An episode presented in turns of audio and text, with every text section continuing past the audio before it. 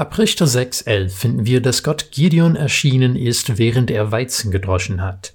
Im Alten Testament ist es häufig so, dass zwischen einer Erscheinung Gottes selber und seinem Engel nicht unterschieden wird. Auch hier ist es so, dass der Text hin und her wechselt zwischen der Herr sprach und der Engel sagte. Gideon ist gerade dabei, Weizen in einer Kelter zu dreschen, um das Weizen vor den Medianitern in Sicherheit zu bringen.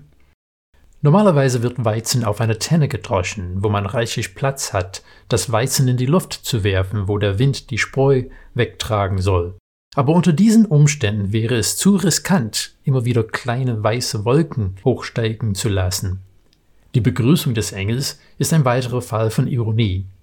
Der Herr sei mit dir, starker Held, sagt er zu dem Mann, der aus Angst vor den Feinden Weizen in einer Kälte drescht.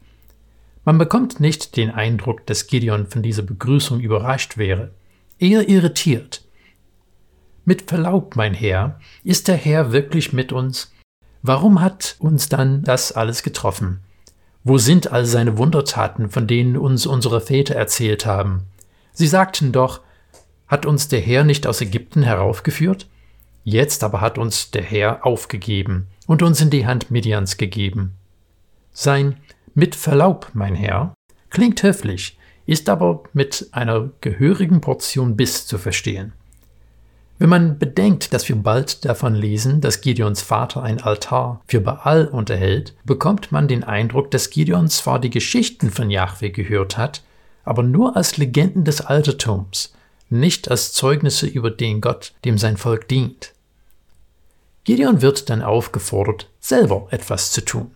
Er soll Israel retten. In seiner Antwort ist Gideons Resignation, vielleicht direkt Depression, deutlich zu hören. Ich bin zu schwach.